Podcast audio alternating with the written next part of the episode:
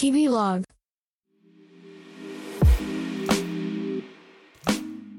フォトグラファーならぬポッポグラファー。こんにちはしんのすけです。30代クリエイティブディレクターの日々の視点日々ログ聞いてくれてありがとうございます。1月31日月曜夜収録しています。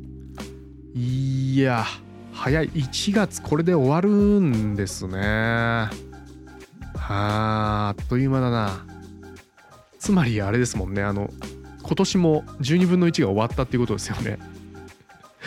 ついこの前年が変わったと思ってたのに。うん。僕なんかあれですよね。多分一昨日ぐらいまで明けましておめでとうございますって言ってましたもんね。いやうかうかしてるうちにね、えーこのポッドキャストの冒頭で今年も残すところあとわずかとなりましたみたいなこと言ってるんでしょうね。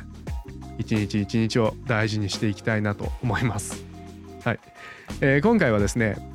ハトカメラというものを紹介したいなと思います。ハトカメラ。もう字面がいいでしょう。ハトのカメラですよ。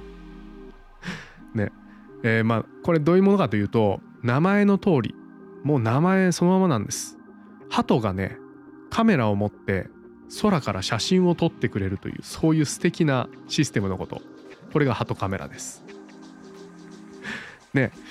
まあ今なんかもう空からのね写真なんて言ったら飛行機もあるしヘリコプターもあるし気球もあるしでさらに言うとドローンを使えば本当にアマチュアでもね手軽に空撮っていうものができるような時代になってしまいましたがこのハトカメラが生まれて活躍した時代は、えー1907年に遡るようですね。はい、ドイツの薬剤師、まあ、薬を販売して届けるお仕事をされていたユリウス・ノイブロンナーさんっていうドイツ人の方が発明したカメラらしいんですよ。はい、でまあその名の通り鳩にカメラをくくりつけて空から写真を撮るっていうものなんですが、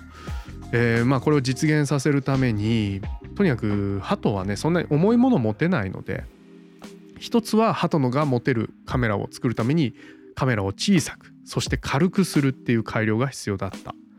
さらに、えーまあ鳩がね自分でここ撮りたいって言ってなんかくちばしでつついてパシャって撮るまで行ったらすごいなとは思うんですけどなかなかそこまで調教できないということで、えーセルフタイマーで空気圧を使って、えー上空の撮りたいところでちょうどシャッターが降りるようなそんな仕組みを作ってその2つを組み合わせて全体として鳩カメラというシステムをね、えー開発発明したみたいなんですね。でこれによってね当時まあ1900年代って言ったらねライト兄弟の初飛行が確か1904年とかだったかな。ちょっとごめんなさいうる覚えで申し訳ないんですけど。まあ本当にまだまだ飛行機なんて実用化されていない、うん、ようやく、えー空飛べるかもしれないっていうような時代に空からの目で自分たちの住んでいる町だったり、えー土地だったり、えーそういった大地を見てみたいっていう純粋な、えー好奇心だったり思いっていうのが、まあ、鳩の力を借りて、えー鳩の手を借りて実現したっていうねなんか素敵な発明だし僕これ見かけた時にね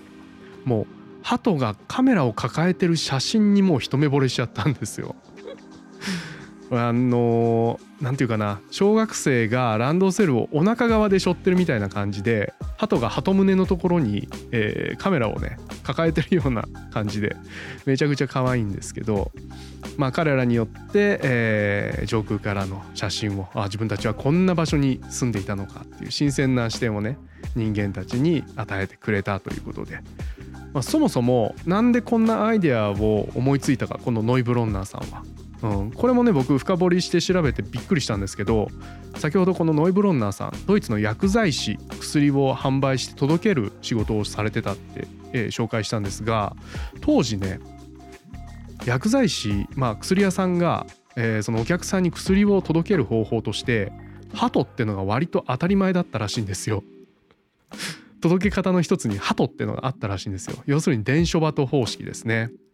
まあ、確かに手紙と同じで、えーもう毎月毎月決まった薬を決まった場所に届けるっていうのがあったらそれを修正として覚えてもらって薬を鳩に届けさせる。あのおばあちゃんとこそろそろこの薬切れるから届けてらっしゃいみたいな感じで飛ばしてたのかな。まあ、そういう、えーまあ、実際にもう鳩との協業っていうのをされてたので、えー、自身がまあ習性を知り尽くしている鳩と。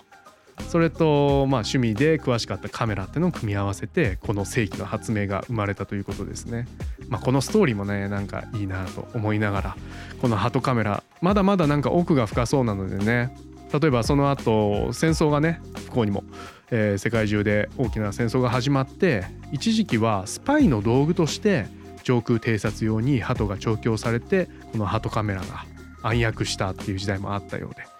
あなんかそういう動物を人間がね何か仕事を任せるっていうのをちょっとねあの深掘りしていくといろんなケースが出てきて面白い世界なんじゃないかななんて思ってもいました。はい。まあ今回はそんなキュートな発明ハトカメラについて紹介をさせてもらいました。皆さんはどう思われたでしょうか？よかったらコメントレターなどお寄せください。ではでは最後までお聴きいただきありがとうございました。しんのすけでした。またね。